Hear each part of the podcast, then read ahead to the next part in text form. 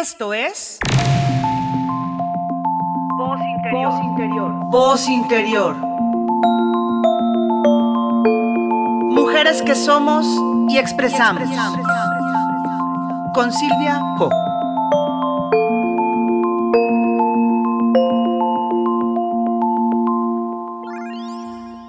Rita Marci. Antes era bailarina y stripper. Ahora no hay lencería que pueda contener mis carnes en el lugar adecuado, ni ojos que me miren con deseo. Hace una eternidad que hombre alguno enterrara un billete en mi escote. Por la mañana tuve que obligarme a salir de las sábanas y me di una ducha. Apenas ayer recibí aviso de que mi hijo vendrá a visitarme hoy. Dejé de verlo hace más de 20 años y no volví a saber de su paradero. No hay maquillaje o atuendo adecuado para esta ocasión. Me preparé un té de boldo amargo, como todos los días. Le impuse un hechizo sanador y luego de beberlo me fui a trabajar. El día en el Florida transcurrió lentísimo. Ahora únicamente soy la administradora y era día de inventarios. ¿Qué voy a decirle a Valentín? ¿Qué voy a preguntarle? ¿Cómo estará?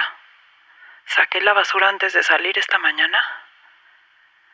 Se me apilaban varias preguntas, pero solo había una que debía hacerle. De regreso a mi departamento por la tarde me detuve a comprar una botella de tequila. Escuché el taxi cuando se detuvo frente a mi edificio. Miré por la ventana. Un hijo es siempre una rama propia, inconfundible. Allí estaba él, con una mochila al hombro. Luego de un largo suspiro me armé de voluntad y fui a abrir la puerta. Nos miramos en silencio. No acudió el abrazo ni la voz. Iba a desvanecerme. ¿Cómo iba a romper ese silencio? Entramos en el departamento y nos acercamos a la mesita de la cocina. Todo estaba como antes. ¿En quién te has convertido, Valentín? Me escuché preguntarle mientras acomodaba una silla para él y otra para mí. En el que pude, madre, ¿en quién más? me contestó. ¿Cómo está tu hígado? Te ves amarilla. Ha pasado mucho tiempo, Valentín. No soy la que era. Me estoy descomponiendo. ¿Quieres un trago? Le pregunté mientras los estaba sirviendo. Al mismo tiempo dimos un sorbo para darnos valor. Pero de poco sirvió. Un silencio denso se posó sobre la mesa. El sonido de los vasos se hizo presente y ambos empinamos el tequila hasta el fondo. Valentín transpiraba, no pudo acomodarse en la silla. Miraba alrededor como buscando algo diferente a sus recuerdos o a alguien. ¿Tienes hijos? le pregunté. No, madre, me contestó con un dejo de extrañeza. Cuando Valentín se fue tenía once años. Se fue en silencio, sin decir nada, ni cuenta me di, hasta el día siguiente que no estaba. Pregunté entre mis conocidos. No teníamos familia en Chivilcoy y él no tenía amigos, siempre fue muy tímido. Seguí preguntando por la tarde, segura de que regresaría por la noche. Avisé a la policía al día siguiente. Pero dejé de llamar a las dos semanas para preguntar si había aparecido. Me sentí abandonada e indefensa. Era una batalla que nadie me iba a ayudar a librar. Aturdida por mi realidad, asumí que lo había perdido. Un velo de evasión se posó en mi puerta. Valentín no volvió nunca y no volví a saber nada de él. ¿Te acordabas cómo llegar hasta aquí? Chivilcoy sigue siendo lo mismo, le pregunté. Pero en realidad, lo que quería preguntarle era por qué se había ido. Si Regino lo había corrido o le había hecho algo. Quería saber por qué se había ido así nomás. Recordaba el camino, fue fácil, me dijo luego de un suspiro, y ya nada salió de su boca. Yo tenía 17 años cuando paría a Valentín.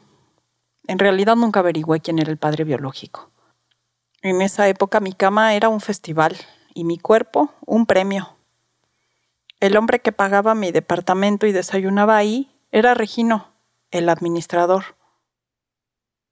Yo le servía café caliente temprano. Él pocas veces me exigía sexo y siempre me dejaba trabajar en el antro. Después de todo, yo era un buen negocio. El valor se me había disipado con el último suspiro. y supe que no me atrevería a preguntarle por qué se fue. Pensé que estaba preparada para cualquier respuesta. Durante años imaginé esta conversación con mi hijo y ahora creía que era mejor no saber nada. Creo que tendré que irme ya, madre. Me ha dado gusto verte, no sabía si seguías viva. Veo que por aquí todo sigue igual. Dijo y se levantó de inmediato encaminado hacia la puerta. No te vayas todavía, alcancé a decirle. Pero Valentín había salido ofuscado a la banqueta y se enfilaba por la calle a toda prisa. Cuando volví a la cocina encontré una carta sobre la mesa. Era un sobre de papel viejo y al desdoblarla encontré la letra de Regino en tinta roja, chorreada. Valentín encabezaba el manuscrito, con un corazón formado de la B mayúscula. Nos vemos esta noche otra vez. A las diez me asomo a tu cuarto. Regino.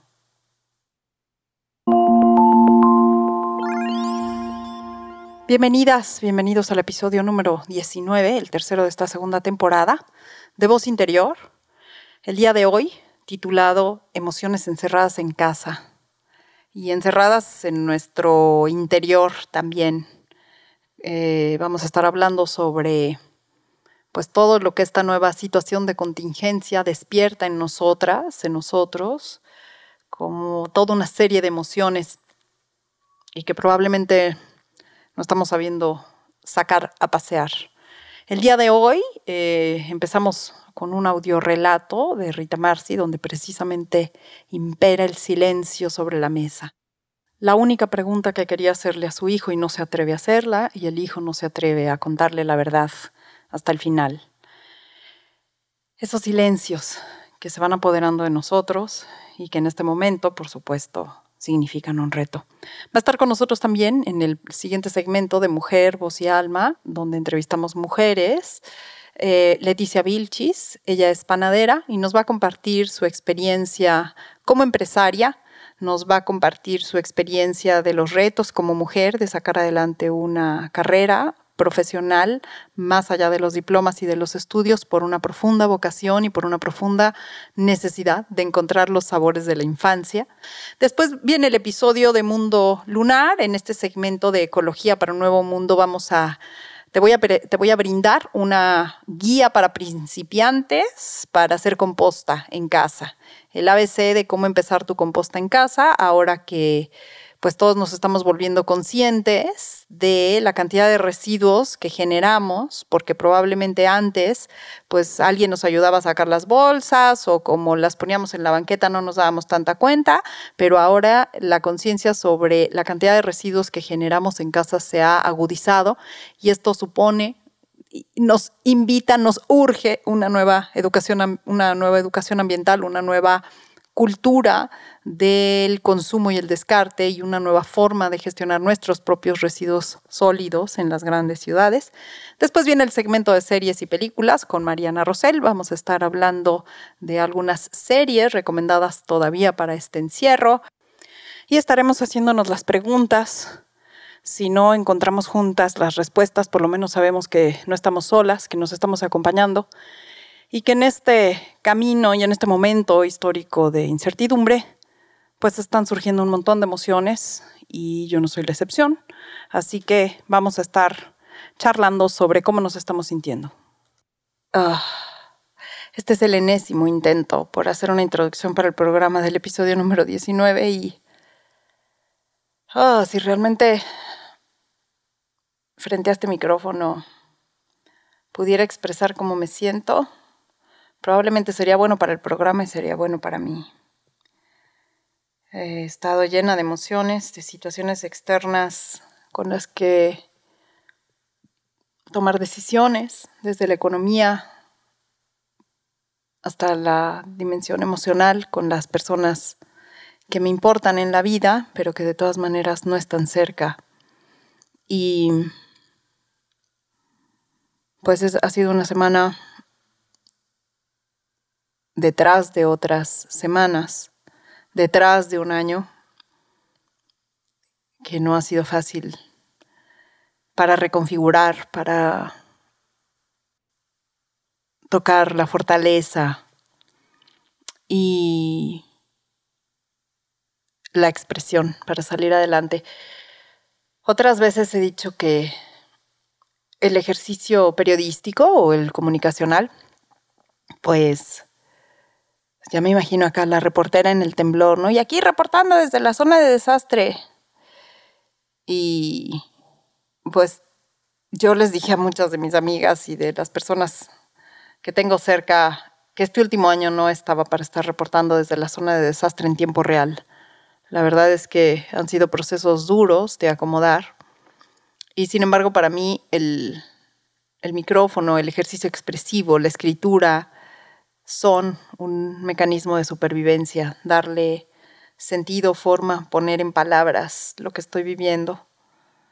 Y esta semana las emociones se me amontonaron y como hablaré en un segmento más adelante, las emociones cuáles, pues las que el mundo ha dicho que son malas, ¿no? Porque como que hay buenas y hay malas. Si te sientes feliz, órale. Si te sientes alegre, venga. Si te sientes en paz y tranquila, se vale. Pero si te sientes enojada, frustrada, con ira, con confusión, pues eso como que no, mejor no, no, no lo saques al mundo, ¿no? Ahí guardadito, por favor este, o, tú sola sabrás qué hacer con eso, pues no está fácil. Y frente a una crisis colectiva que nos está replanteando el mundo, pues obviamente las incertidumbres están en la cabeza, pero luego están en el bolsillo y luego están en el botón del pantalón que ya no nos cierra y pues está en la renta que ya no puedo pagar y está en el negocio que no sé qué voy a hacer. Cada quien. Yo también. Aquí estamos, aquí estoy, para acompañarnos, para validarnos unos a los otros que todas estas emociones están ocurriendo y pues es lo que tenemos y se vale. Así que quédate en el episodio del día de hoy, acompáñanos, acompañémonos. Estás en voz interior. Mujeres, vida y alma somos nosotras, el feminismo. El feminismo y los grupos de mujeres. Si fuera hombre o macho, lo que sea.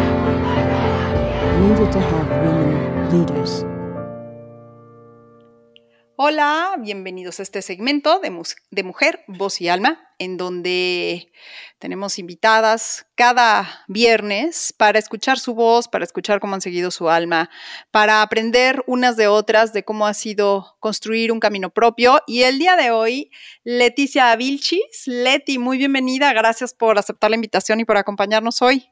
Hola, ¿cómo estás Silvia? Qué bueno que me invitaste. Aquí muy feliz de poder compartir con todas las mujeres que estamos haciendo cosas por este país. Que estamos haciendo el trabajo duro ahorita también en, los momentos difíciles, Leti. La verdad es que este, yo creo que mantenerse en pie, digo, para nadie está siendo fácil, para unas personas eh, eh, mucho más difícil y estar al día y pues encontrar los modos de ir tejiendo una red de ayuda, ¿no? Exactamente, y finalmente estamos todas tratando de compartir lo que sabemos hacer, ¿no? Eh, con todas las demás, las demás personas que nos puedan acompañar en este momento, ¿no?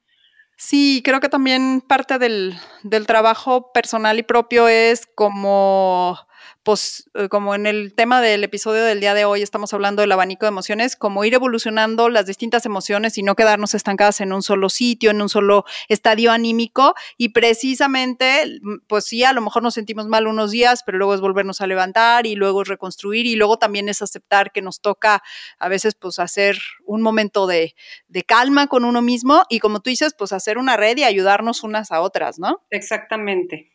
Sí, sí, sí. Leti, pues me gustaría este, que eh, le platicaras a todas las mujeres que nos escuchan un poco de ti, que nos platiques, bueno, quién eres, este, a qué te dedicas y, bueno, platícanos un poquito sobre ti. Hola, soy Leticia Vilchi, soy de Jalapa, Veracruz. Em, aparte de ser maestra de Pilates y eh, una persona lectora, madre de dos hijos, esposa, eh, ayudanta familiar y demás, soporte familiar sobre todo. Soy panadero de profesión, porque no puede uno decir que uno nada más es eh, un profesional, como tú decías hace rato, ¿no? Eres arquitecto, eres abogado, eres licenciado, no sé, ¿no? Eres realmente un compendio de actividades y cosas que te hacen un, un todo. Yo soy panadera, eh, tengo una panadería que se llama Masa Madre, eh, trabajamos panes biológicos, artesanales, con masas madres, que son realmente los, el origen de los procesos panarios, ¿sí? Eh, la masa un poco como objeto de universo físico, como, como somos el cuerpo, y la madre como creación. Yo tengo ese nombre un poco más filosófico, no nada más en el sentido de que somos una masa madre como una propia fermentación, ¿sí? Ay, Leti, qué bonito. ¿Mande? Qué bonito, qué bonita como este, descripción, de, como tú dices, desde la filosofía y como desde el origen de las palabras y pues también desde el origen del pan. Exactamente. Yo cuando escogí el nombre lo escogí un poco con esa filosofía de la creación de algo, ¿sí me entiendes? Del orgánico, de lo que procede de algo que es orgánico, ¿sí? Y como soy mujer, eh, puedo entender, eh, no puedo hablar desde el área, desde el lado de los hombres, pero sí puedo hablar desde mi área de la creación, ¿sí? De lo que tú implica tener y crear algo. Y cuando se hizo Masa Madre, yo eh, empecé como un poco con el, el, tema de la creación de algo que pudiera ayudar a los demás a sentirse mejor y poder compartir eso que yo sé hacer con las otras personas, ¿sí? Finalmente. Pero bueno, soy panadero, mamá, maestra de pilates, cocinera. Y bueno, y, maestra de pan, o sea, siempre das cursos de panadería. Somos, somos maestros de pan. Quiero aclarar que no soy una persona eh, eh, eh, académica, o sea, yo no, yo crecí en un ámbito cultural, mis papás eran pintores, y cuando yo era niña, eh, yo tenía muchos problemas para aprender en la escuela. Tenía yo lo que ahora le llaman déficit de atención, sí, ahora se llama así, pero entonces... Ahora tiene nombre, pero antes era bien difícil, ¿verdad? Era muy difícil saber qué te estaba pasando, ¿no? Y, y pues no podías. Y muchos años de mi vida pensé que era yo inepta o incapaz, ¿no? De, de realizar alguna profesión porque en, mis, en mi escuela se burlaban un poco de mí y decían que las maestras mismas me decían, oye, es que si no estudio vas a ser la panadera del pueblo, ¿no? o ¡Ay! La del pueblo. Como, como, en, como en una, tengo 55 años, quiero aclarar, el lunes cumplo 55 años. Súper felicidades. Gracias, pero bueno, era como, como un insulto un poco de decir, oye, si tú tienes una una, no tienes una profesión universitaria, pues no eres nadie, ¿sí? Y de alguna manera eso marca tu vida en un punto y cuando empiezas a, deshacerte de todos esos tabús y todas estas este, educaciones o enseñanzas mal, malavidas, te das cuenta que habemos personas que podemos ser y realizar nuestra, nuestra vida no nada más por el mundo académico, ¿no? Sino también por el mundo de las tradiciones y de las labores que de alguna manera son artesanales, ¿no? Por decirlo. Bueno, y ahora, ahora que estamos con esto de los listados de lo que es esencial, pues resulta que muchos títulos en la pared no son nada de esenciales, ¿no? Y en cambio el pan nos ha acompañado a la humanidad desde que, la, desde que el hombre es hombre y la mujer mujer, ¿no? Y finalmente nosotros ahora estamos abiertos en la panadería, hemos tenido mucho trabajo porque el pan, como tú dices, siempre hay alguna persona que tiene alguna experiencia de aroma de la infancia que está relacionada a un buen pan. Claro. Y yo finalmente he querido rescatar un poco, porque no es que esté inventando el hilo negro, ni mucho menos, simplemente era como rescatar un poco los procesos más antiguos de panificación, ¿sí? En donde utilizabas a la, a la fermentación como un proceso para crear pan, ¿sí? Que finalmente lo puedes hacer desde tu casa y cualquier persona lo puede realizar, ¿no? No es una cosa que no se pueda hacer desde tu casa. Oye, Leti, y me decías ahorita que, que había un poco como de, destino en estas este, frases que te decían en la escuela. Pero, ¿cómo fue que ya llegaste a, hacer pan, a dedicarte a esto? y sobre todo como me estoy imaginando que nos platiques como cuáles fueron los retos que tuviste que enfrentar como mujer y en general como profesional, como empresaria para em, abrir tu negocio y tu panadería y cómo es que llegaste aquí. Hijo, esto está muy difícil. Pero, a ver, espérate, vamos a ver. ¿Cómo empecé? Yo a los 14 años tomé mi primer taller de masa madre em, un poco tratando de reproducir lo que yo había vivido en mi infancia. Mi madre y mi padre vivieron en la ciudad de Portugal cuando yo tenía alrededor de tres o cuatro años de edad, hasta casi los cinco. Y en ese entonces había un dictador que se llamaba Salazar, ¿sí? Y este dictador tenía eh, el monopolio de las harinas y el pan integral solamente se podía vender eh, en el mercado negro.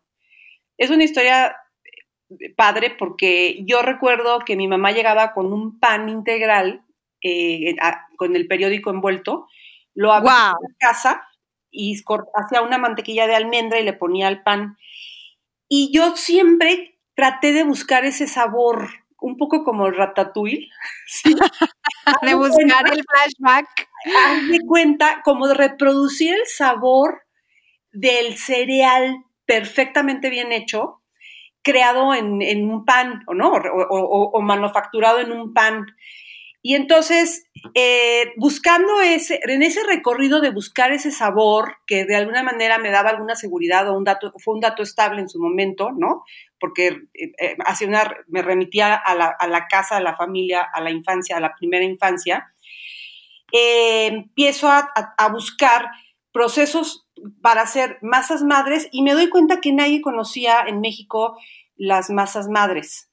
Cuando te digo nadie, es nadie, nadie. Yo fui, estuve en México, en Veracruz, en Jalapa, viajaba, iba con chefs, tomaba clases, entraba yo a las escuelas de cocina, salía de las escuelas de cocina y nadie entendía lo que yo quería reproducir. Oye, Leti, yo y como también el tema es también hablar sobre el abanico de las emociones, te quiero ir preguntando también, ¿qué sentías cuando, cuando veías que nadie sabía lo que tú que estabas buscando? Pues había un gran nivel de frustración, porque nadie conocía, eh, hay una frustración ahí de que decías, bueno, nadie conoce esto, no es posible. Y por otro lado es una decepción, ¿sí? Una sensación de, y también como de, como decís, de decir, yo estaré loca, o yo lo habré comido, o existirá, o qué, qué será lo que yo ando buscando, ¿no? Como de incertidumbre también, ¿no? Y finalmente, al, hace unos 15 años aproximadamente, a base de mucha prueba y error, comprar libros, meterme a...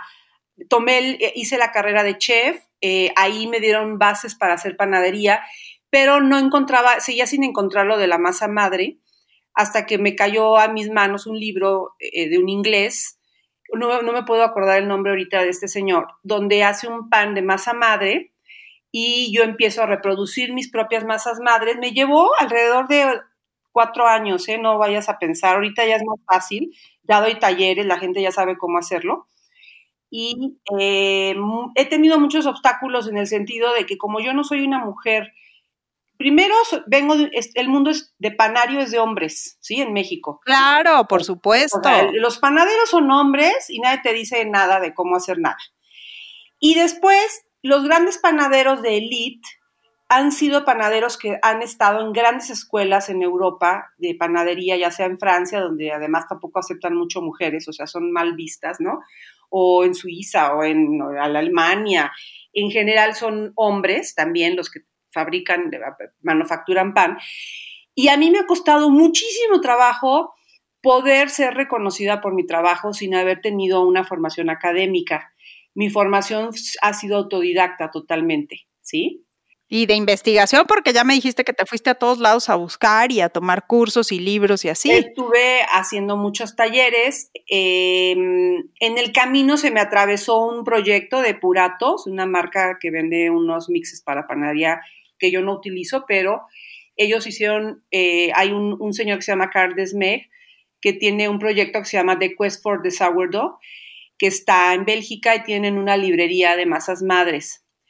Y en este camino, los europeos curiosamente me han aceptado mucho más que en México. Eso es algo muy chistoso porque el europeo va, ve más a la mujer un poco como igual, ¿no? No, no tanto como nosotros estamos inmersos como en el machismo impresionante que no sabes que lo tienes, pero sí lo tienes al lado, ¿no? O sea, es... Eh, y, hombres y mujeres. y además decías, y los mexicanos también como tan malinchistas, que entonces siempre es darle primero el visto bueno al extranjero o al que venga de fuera, pero al de que está al lado es el último que le voy a dar la oportunidad, o si puedo le meto zancadilla. O sea, estamos inmersos de una cultura así tremendamente, ¿no? Y es tan así que las mujeres hemos estado de acuerdo en eso. que es lo más terrible del tema, ¿no? O sea, como mujer, uno ha jugado ese juego también. Y yo no me había dado cuenta de todo esto que te estoy diciendo hasta que entro a este grupo de, de Quest for the Sourdough, me invitan a Bélgica a participar a un proyecto del ADN y las masas madres. Éramos dos mujeres, 17 hombres de todos los países del mundo. Yo era la única latinoamericana invitada a este proyecto. Y a partir de ahí nacieron muchos proyectos con panaderos eh, internacionales, entre ellos eh, Hakan Dogan, el mejor panadero de Turquía. Estuve con él trabajando en Turquía, en Bursa. Eh, estuvimos en Iznik, que es un, lugar eh, muy antiguo, donde estuvieron los, de, donde salió el Consejo Ecuménico de la Iglesia Católica, donde está una de las panaderías más antiguas de Turquía. Y estuve trabajando con ellos y eh, fue como una reivindicación a lo que yo sentía que era el verdadero pan, ¿sí? Porque en estas culturas ya... ¿Qué, sentías, Leti? ¿Qué, ¿Qué, era el verdadero pan? ¿Qué sentías? yo sentía que sí, sí había yo encontrado el verdadero sentido de mi existencia en el sentido de la profesión, ¿no? Porque cuando uno dice existencia, dices, ay, no, es que eh, yo, yo si no soy bailarina o no soy cantante, no soy nada, ¿no? No, o sea, sí eres, eres Leticia, eres mamá, eres un montón de cosas, pero eh, cuando te dicen, oye, nada más vas a ser ama de casa, nada más vas a ser esposa, nada más porque así te vas a realizar, le digo, no, discúlpame, pero la realización no tiene que ver con la maternidad como tal, ¿no? Tiene que ver también con tus deseos internos de querer explorar y transportar a lo que tú quieres y, aprender lo que tú quieres hacia tu espíritu, ¿sí? Betty, pero qué bonito como lo acabas de decir ahorita, que dices, yo entendí, o sea, que, que, que este es el sentido de mi vida o algo así dijiste ahorita, cuando, cuando viste qué, cuando encontraste qué allá. Cuando encontré que sí se podía, sí podía yo encontrar esos sabores y sí podía... ¿De ¿Sí? Sí, los de tu infancia, los que estabas buscando. Los de la infancia los podía yo encontrar y sí podía yo reproducir otra vez el verdadero sentido del cereal. Fíjate que los cereales están mal vistos por, gracias a los americanos, a los gringos, por decirlo mejor dicho. Eh, a las azucaritas de Kellogg's. A las harinas, a, a, McCormick y a las pizzas y a todo lo que venden en Estados Unidos. Está muy mal visto el cereal. Y yo he estado escuchando últimamente, ahorita con la pandemia, a muchos nutriólogos hablando siempre muy mal de los cereales, en el sentido de que, eh, pues, si comes una buena galleta, un buen pan, y ese es el camino directo a la diabetes, y etcétera, etcétera, porque no conocen esta parte importantísima de la fermentación en los cereales, de los cereales. ¿Sí?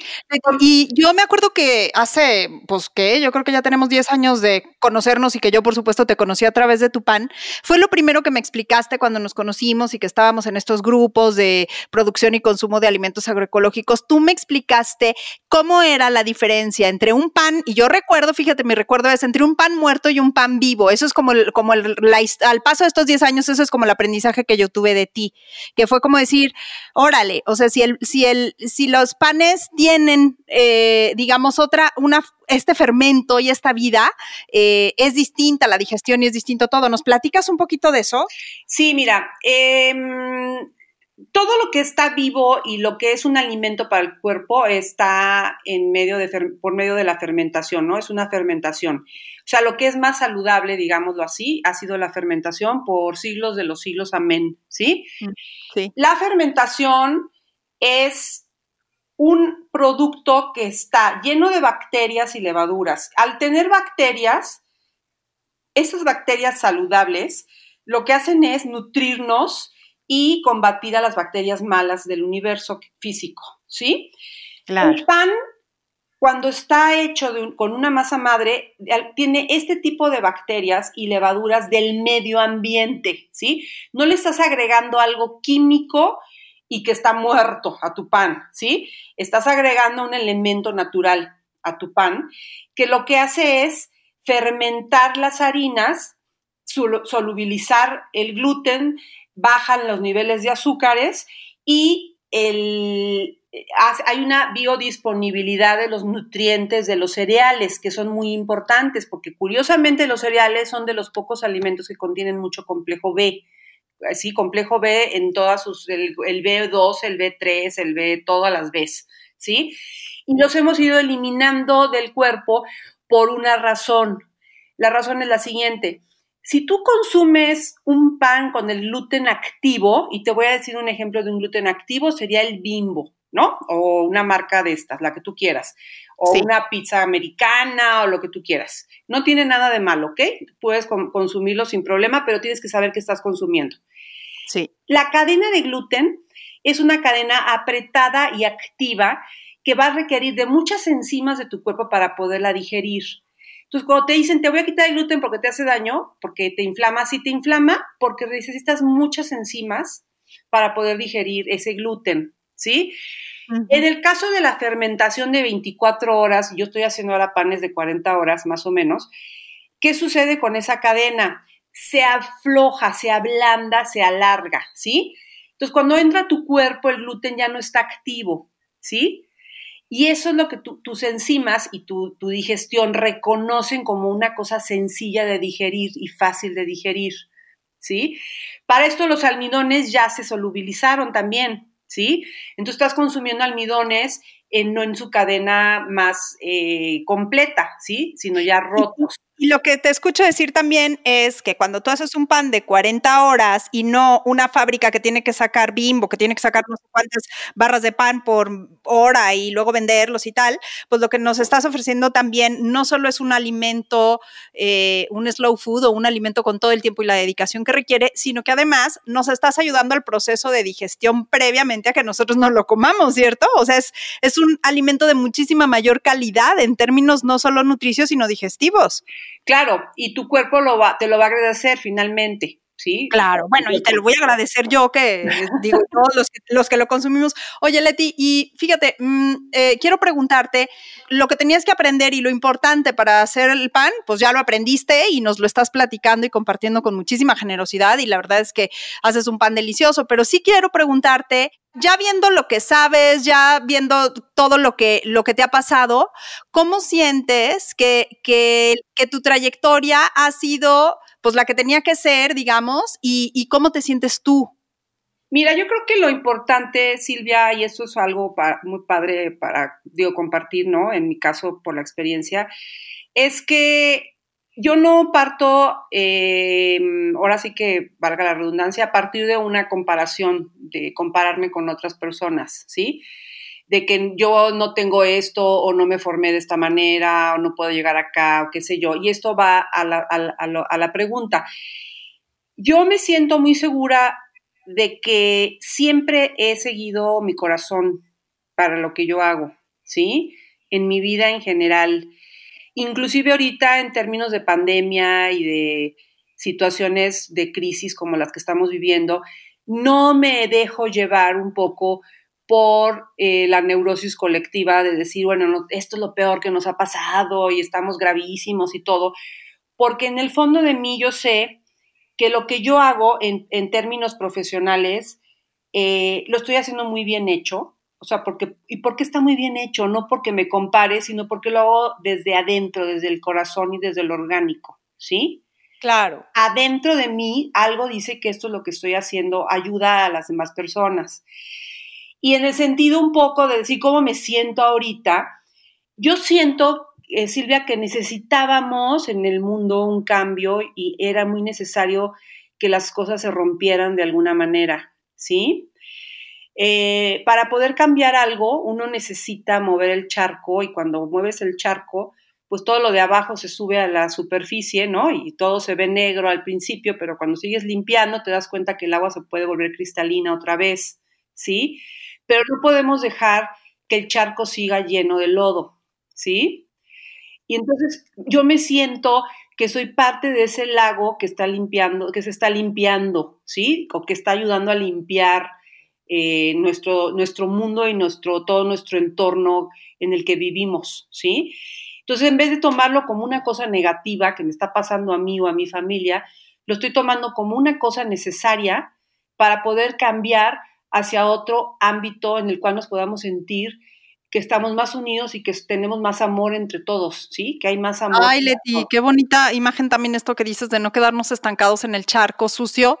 Y quiero cerrar con esta pregunta. Leti, ¿tú qué huella quieres dejar? Pues yo sí quiero que me recuerden como una mujer que ha luchado por lo que ha querido, ¿sí? Y que ha construido una forma de pensamiento diferente, más que nada, ¿sí? Y yo ayudo tanto a mis clientes como a mis empleados o a la gente, o mis hijos o a la gente que está cerca de mí, a que pensemos de una manera distinta y que vivamos en un mundo más de respuestas que de preguntas. Y cuando te digo eso, me refiero a esto. Si uno está todo el tiempo preguntando, ¿por qué me pasó esto? ¿Por qué vivimos esto? ¿Por qué estamos viviendo esta tragedia? ¿Por qué nos tocó vivir en el mundo no sé cuál? En vez de hacer tantas preguntas, tendríamos que entrar dentro de uno y contestarte esas respuestas, ¿sí? Y decir, a mí me tocó ya esto y qué puedo hacer para cambiar esto, ¿sí? La respuesta es, tengo que seguir haciendo lo que tengo que hacer, tengo que seguir amando a la familia, tengo que seguir creando lo que creo.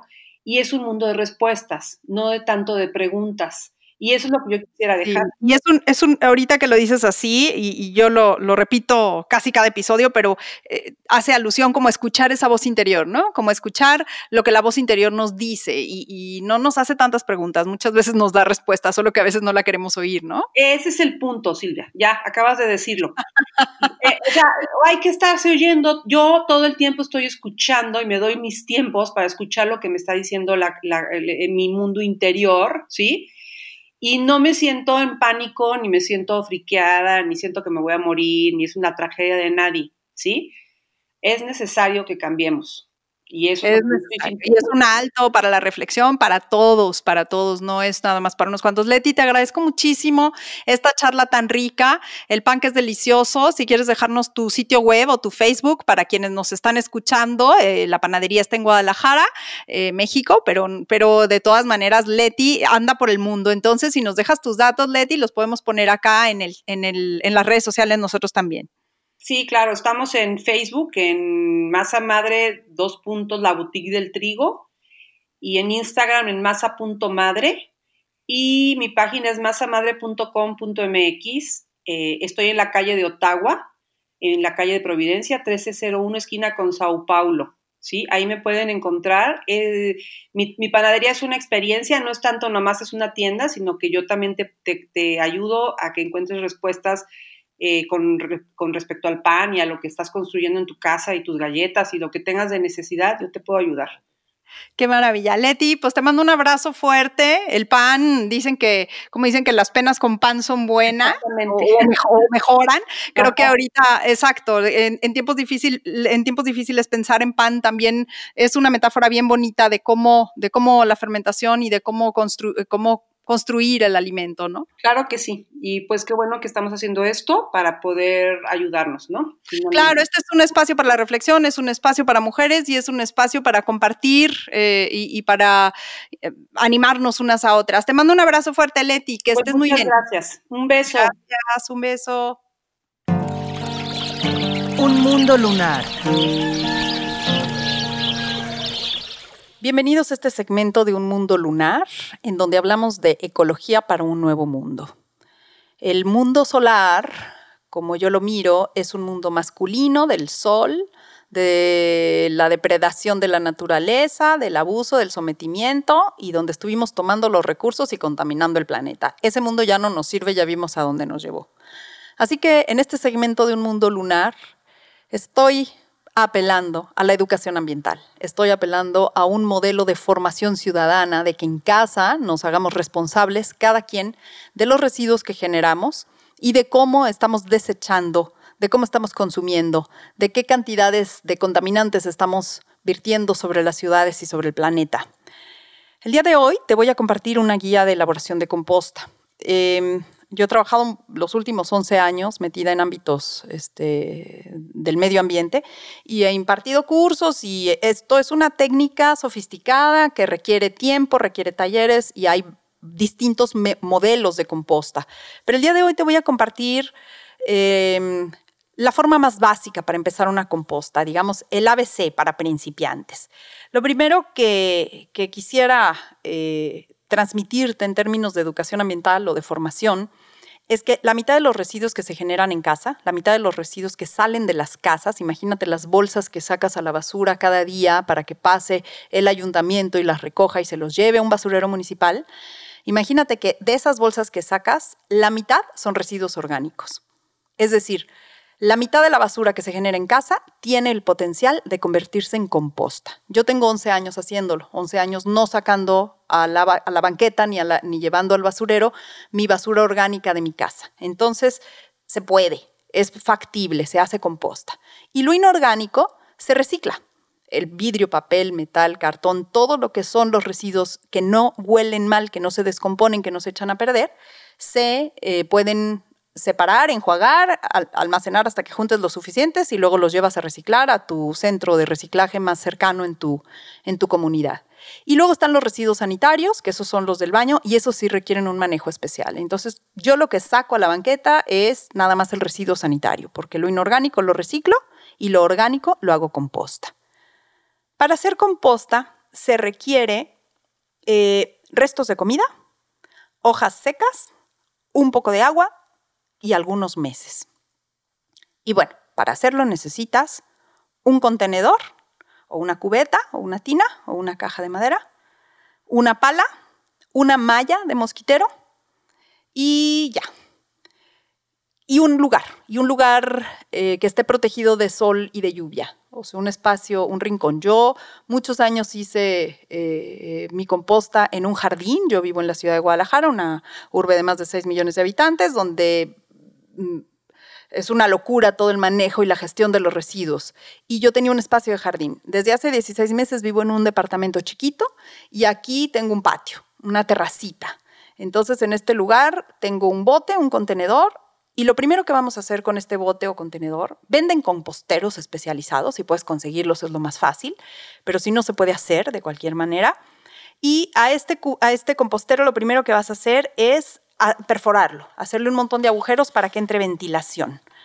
Vamos a, hacer las perforaciones, se pueden hacer con un clavo, con un picahielos caliente, y estas perforaciones se van a hacer tanto en la base del contenedor, del recipiente, de tu caja, como eh, a lo largo y hacia arriba. Tu contenedor debe tener tapa, también en la tapa vas a hacer agujeros.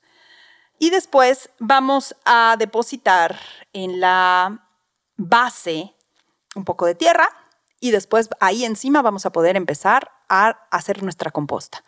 La composta se hace con una capa de residuos de cocina y una capa de hojas secas. Una capa de residuos de cocina y una capa de hojas secas. Entonces, ¿qué es lo que puedes echar? Restos de frutas, restos de verdura, restos de, de comida cruda, hojas verdes, bolsas de té, incluso las servilletas eh, de papel con las que nos limpiamos en, la mesa, se pueden compostear. Y los residuos cafés son acerrín o paja o hojas secas o podas de árboles que ya dejaste secar. Y se va poniendo una capa y una capa. Yo lo que hago generalmente es que tengo un contenedor chiquito en mi cocina y junto lo de dos o tres días. Entonces ahí voy separando pues, los rabos de la cebolla, las cáscaras de las zanahorias, las cáscaras de, las, de la fruta que comimos, todo lo residuo que va quedando. No se compostea en una composta casera ni carne, ni huesos, ni lácteos. Es decir, es más bien los residuos de la comida cruda. Y esta composta la vas eh, a mover, la vas a revolver, la vas a aerear dos o tres veces por semana y la vas a agregar agua. Vas a ir conociendo el nivel de agua y el nivel de sequedad conforme avances, pero generalmente una composta que lleva un buen proceso de descomposición huele muy bien, huele a, como decimos aquí en Guadalajara, huele a tierra mojada, huele a tierra fértil, huele a, tierra em, nutrida. Eh, tiene un poco de olor a fruta, a veces huele un poco dulzón, como el fermento de la fruta, pero no tiene un olor ni a basura ni desagradable. Eh, si el proceso está bien, no hay mosquitos. Si hay mosquitos es porque se están, faltando haciendo hojas, o sea, falta traer hojas secas.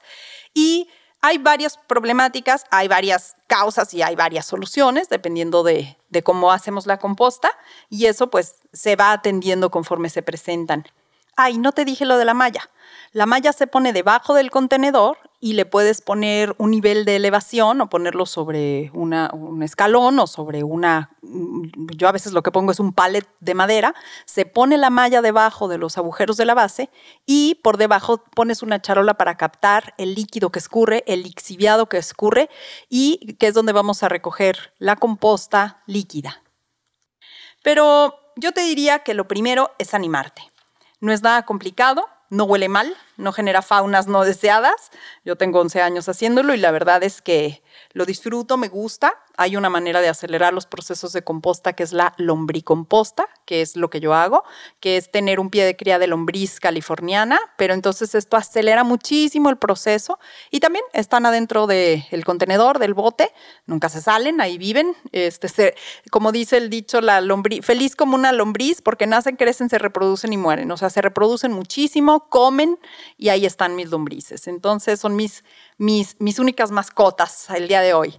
Em, pues este es un proceso de hacer composta y quiero cerrar vinculándolo con el tema que estamos tratando hoy sobre el manejo de las emociones y que no se queden encerradas. Imagínense que no pudiéramos sacar la basura y ni hacer nada con ella durante un mes, durante un año. La basura de una casa, ¿no?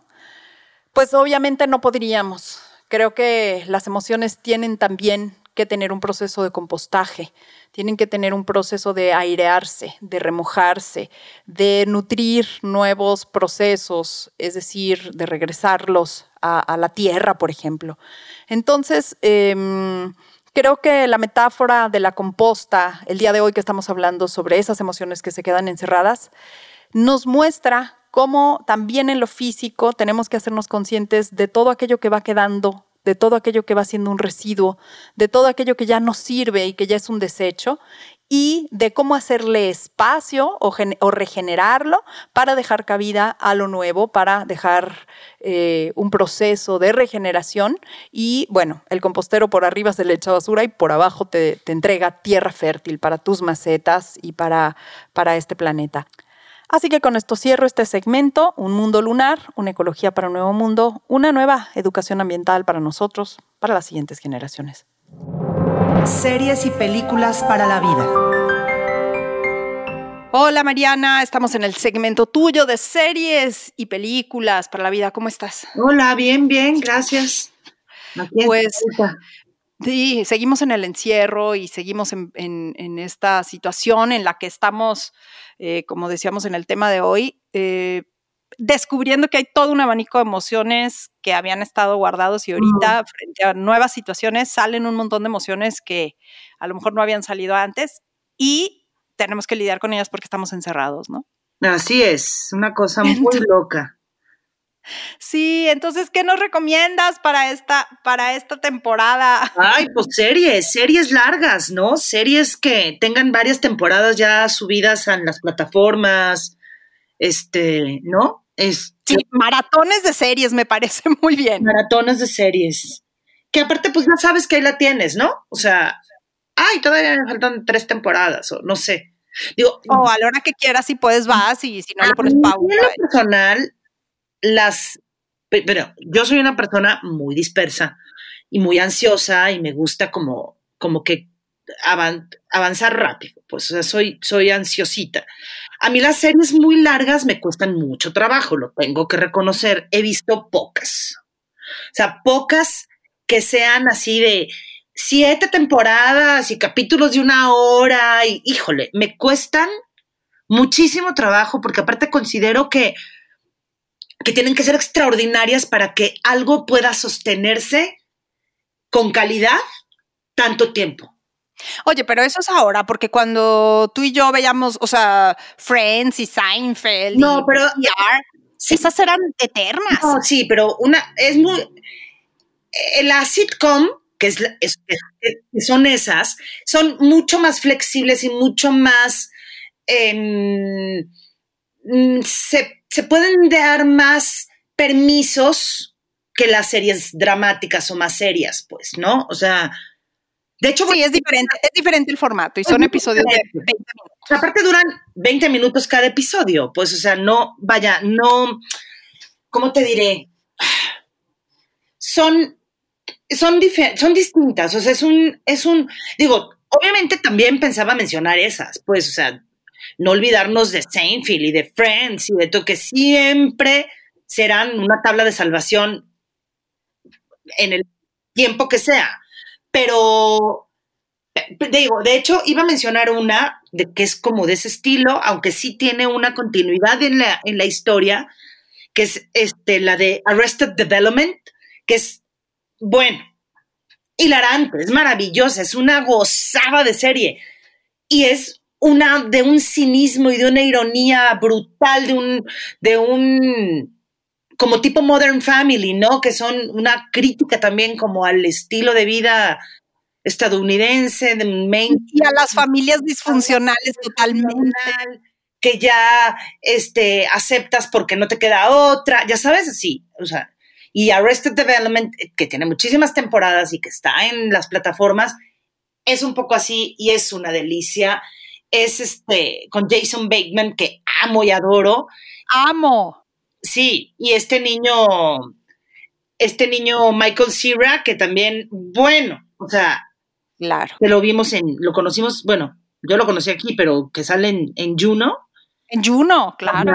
Y este, pues, es, es Arrested Development. Arrested Development. Ajá. ¿Qué más? Que pues es una, de verdad, es muy, muy recomendable. Con Will Arnett, que también, bueno, adoro, es el genio creativo detrás de, de, pues de otras muchas series. Pero bueno, hay que mencionar más porque no nos vamos a clavar en una, ¿verdad? Este, y bueno, obvio, necesito también mencionar Breaking Bad, que, o sea, para nadie es un secreto la joya que es. Yo tengo que confesar que no pude, o sea, me, me cansó, me aburrió, no sé qué me pasó. Que lo mismo me pasó con el cuento de la criada, con Hans Maid's, Tale. Este, llega, me, me atoro, no sé qué pasa, pero me atoro. A mí me pasó con eh, la primera, con Breaking Bad. Yo también en el episodio de las moscas dije enough.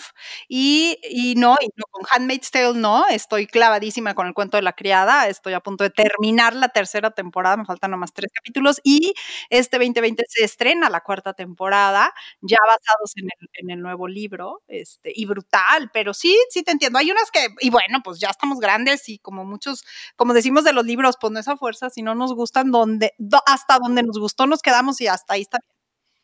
Luego también eh, quiero recomendar, bueno, la joya que es Mad Men. No sé si la viste. No sé si Toda. la vieron. ¿Eh? Toda, me encantó. Oh, bueno, es, es, aparte viene a cuento en cuanto al tema de cómo se trataba a las mujeres, este, de qué manera las humillan, las utilizan, los hombres son literal unos orangutanes con aquel estilo, ya sabes, eh, en el cual todo se valía, todo, todo, absolutamente todo. Y, híjole, el, y, la, y el hambre de poder. El hambre sea, de poder, pero de poder todo, de tener todo, pero la mejor chamba, pero la mejor secretaria, pero la mejor amante, pero la mejor esposa, pero, y todo utilizarlo para su propio beneficio y para y ego y propio ego y todo del hombre macho de los años 60, 70 de los Estados Unidos cuando el boom de la, de la, de la publicidad, ¿no? Eh, me parece estupenda la serie, estupenda. Y siempre buena volverla a ver, ¿eh? O sea, yo sí. de pronto me topo con capítulos y digo, hijo, mano, qué buena fue esa serie. A, a mí esa sí le terqué, ¿eh? A esa sí le dije, no, la hay, hay que verla. O sea, porque sí también me costó. O sea, me, te digo, me cuesta, me cuesta, yo me pi, pierdo, pierden mi atención muy fácilmente, pero bueno, eso es un tema personal, pues. O sea, pero sí es una, es una, una serie digna de tomarse en cuenta. Claro, y, todo, la música, la, la, ambientación, los vestuarios, el maquillaje, el casting, todo, brutal.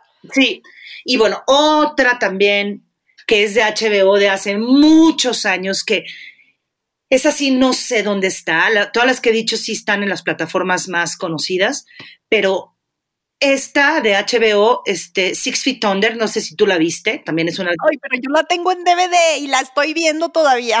Yo, es- yo la vi en DVD también. Amada. O sea, la vi en- yo la vi en DVD y me parece también Está, está en, en, en las plataformas de HBO adentro de Prime, por ejemplo. Yo tengo HBO adentro de Prime y sí está ahí. Este, pero yo la tengo en DVD y a mí me gusta incluso este, conectar mi reproductor de DVD y así. Que, que creo que fue una de las primeras series, Mariana, este, que empezó a presentar como, pues como otro tipo de, de roles ya no en la sátira, sino como otro tipo de, de, de roles de familia, de mujer. ¿verdad? Qué buena es. Brenda es un personaje entrañable. Personajazo. No, todo, todo. Es, es, es estupenda. Six Feet Under también. Tomen nota. Y, y bueno, eh, hay otras no tan, no tan serias, digamos, ni tan largas, pero que quiero mencionar que, bueno, es una sueca que se llama Somos Familia, que también me gusta mucho cómo plantea el, el tema de la pareja y de las familias eh, agregadas, o sea, de, de ¿Compuestas? De que ya eh, los hijos, tus hijos, los míos. exactamente compuestas, ajá, sí. Oye, pero ¿esta es una que trata de también de temas religiosos? No, no, Ah, no, no. Esta no es, es, ya sé cuál dices, esa no. Esta es exclusiva y totalmente familiar, es un tema familiar. Y este, me gusta mucho, somos familia bonus familien o algo así en sueco, pues. Y, y está en Netflix y vale muchísimo la pena, muchísimo, muchísimo, porque aparte te pone en contexto de eh, cultural de otro modo, pero que al mismo tiempo, pues igual, tienen miles de hijos y, ay no, eh, muy, muy interesante, me gustó mucho. Somos familia se llama. La tengo anotada ya. Y bueno, una gozada irlandesa que se llama Derry Girls. Uf, no tiene desperdicio. Es un poco como sitcom. Son capítulos muy cortos, muy rápidos. Son tres temporadas o dos, no me acuerdo, pero bueno, no, esa no es tan larga. Este, y es de risa loca. Hay que tener actitud de entender que es una sátira, que es una cosa completamente muy irlandesa, con un, con un, con el rollo este, de ese catolicismo que ellos tienen y, y, son los 80. No, es, no tiene desperdicio, Silvia. Es Derry Girl se llama. Es, es sensacional, sensacional. Anotadas. Y solo para decirte que hice la tarea, la semana pasada recomendaste Sing Street. Qué maravilla. La disfruté enorme ahorita que dijiste otra vez, situada en los 80. Uf, La música, hoy me eché el soundtrack en Spotify. Las divina, me, me encantó la historia, me encantó el guion, la ambientación, las actuaciones de ellos y sobre todo es un tributo para pues nosotros, los que estamos ya pegándole a los 50, porque es un regreso a como a todo lo que era importante en nuestra adolescencia, ¿no? La Claro. música, el copete cardado, Copete Este- cardado, super punk. las historias de amor, las bandas de rock. Ay, sí. Qué Me encantó, gracias, gracias que la recomendaste y yo ya hice la tarea y ahorita ya me llevo estas dos de tarea también para verlas así cuando me choca practicar el deporte del zapping, no lo tolero, o sea, yo eso, sentarme a ver qué voy a ver, no me, no me siento, cuando llego es porque sé que voy a ver. Ay, sí. Entonces, y sé que voy a ver porque cuando hablo contigo y con otras personas en quienes absolutamente confío en sus criterios, apunto y a la hora que ya digo, ah, esta la voy a ver porque fue la que dijo Mariana que tal cosa. Cuando haces zapping no hay nada que ver. Y cuando alguien te da un norte, hay todo que ver. No, y luego de ahí de abajo te salen otras parecidas y dices, wow, descubrí no sé Ay, qué. exactamente. Y te toparás con algunas que sí y otras que no. Pero bueno, eso lo vas descubriendo sobre la marcha, pero sí, así es. Sí, sí, sí. Pues muchísimas gracias, Mariana. No, pues. Esto fue series y películas para la vida y también para la vida de encierro. Para el Un abrazo. Adiós. Chao. Pues para terminar este episodio, quiero recoger esta metáfora de la composta y de compostear las emociones. Creo que mm, así como hay procesos en la naturaleza que nos permiten reutilizar los residuos y transformarlos de nuevo en materia que es útil para otro proceso, creo que nuestras emociones tienen una forma similar. Creo que es necesario moverlas, hablarlas, primero reconocerlas, poderlas expresar, compartir, aceptarlas, y que en este proceso de aceptar que estamos hechos de emociones como seres humanos, nuestra, nuestro hardware, nuestra infraestructura, la creación divina misma de la biología interna de nuestro ser está diseñado para crear y sentir emociones. Entonces, pues negarlas, primero no solo es absurdo, sino es difícil, eh, es poco sabio y además nos va enfermando. Creo que la metáfora de la composta nos ayuda a entender, y, tomo otra metáfora de la naturaleza, nosotros le entregamos a los árboles dióxido de carbono y ellos nos regresan oxígeno. Entonces, si nosotros podemos tener un ejercicio consciente de regresar a la naturaleza, a nuestra propia naturaleza humana, eh, un ciclo que sea sustentable. ¿Qué quiere decir sustentable? Pues que podamos vivir con él no está bien que nada más cada 28 días nos, porque estamos en nuestros días, nos podamos expresar de lo que en realidad sentimos los otros 27 días, pero no nos habíamos atrevido a decirlo. Entonces creo que aceptar la condición humana, esta naturaleza de las emociones y poderlas sacar y poderlo eh, reconocer y expresar es elemental para poder dar un paso hacia la siguiente etapa en este nuevo mundo que estamos tratando de, configurar. He escuchado ya en todas partes esta frase de la nueva normalidad. Cuando, toda, cuando todo esto termine, ¿cuál queremos que sea la nueva normalidad? Pues yo quisiera una nueva normalidad en donde sí, ya sabemos que te enojas, sí, ya sé que tienes mal genio, sí, ya sé que la luna llena te pone como loba feroz, ya sé que, pero eso no es el fin del mundo, ya sé que las emociones forman parte de mi ser y todos tenemos que hacer algo con ellas, acomodarlas en algún lugar. Y una forma, por supuesto, es hacer ejercicio, meditar, es decir, como, como bajarle a la olla de presión que tienen las emociones dentro de nosotros y dejar que haya una salida y un escape. Pero todo no es escape, todo no es distraigámonos de la emoción. Muchas veces hay cosas a las que hay que ir, mucha de la, de la emoción que está en el fondo de nuestro ser eh, se convierte en un patrón y es necesario poderlo visualizar y poderlo atender y poderlo hacer consciente, poner luz sobre esos asuntos, poner luz sobre esas emociones y bueno, pues conectarnos con nosotras mismas. Creo que eh, ese es el, reto, escuchar esta voz interior que, que se expresa. Así que con esto me despido el día de hoy, te agradezco tu escucha. Síguenos en redes sociales, estamos en Facebook y en Instagram como Voz Interior MX. También nos puedes escuchar, por supuesto, en las plataformas de podcast, en Spotify, en iTunes y en Anchor, anchor.com de manera, de manera gratuita. Y también dile a tus amigas, dile a otras personas que creas que pueden beneficiarse de estar escuchando este podcast. Yo estoy contenta pudiéndolo hacer, a pesar de que la tecnología no siempre esté en su mejor día, ni yo. Gracias. Esto fue Voz Interior. Esto fue Voz Interior. Voz Interior. Voz Interior. Mujeres que somos y expresamos con Silvia Ho.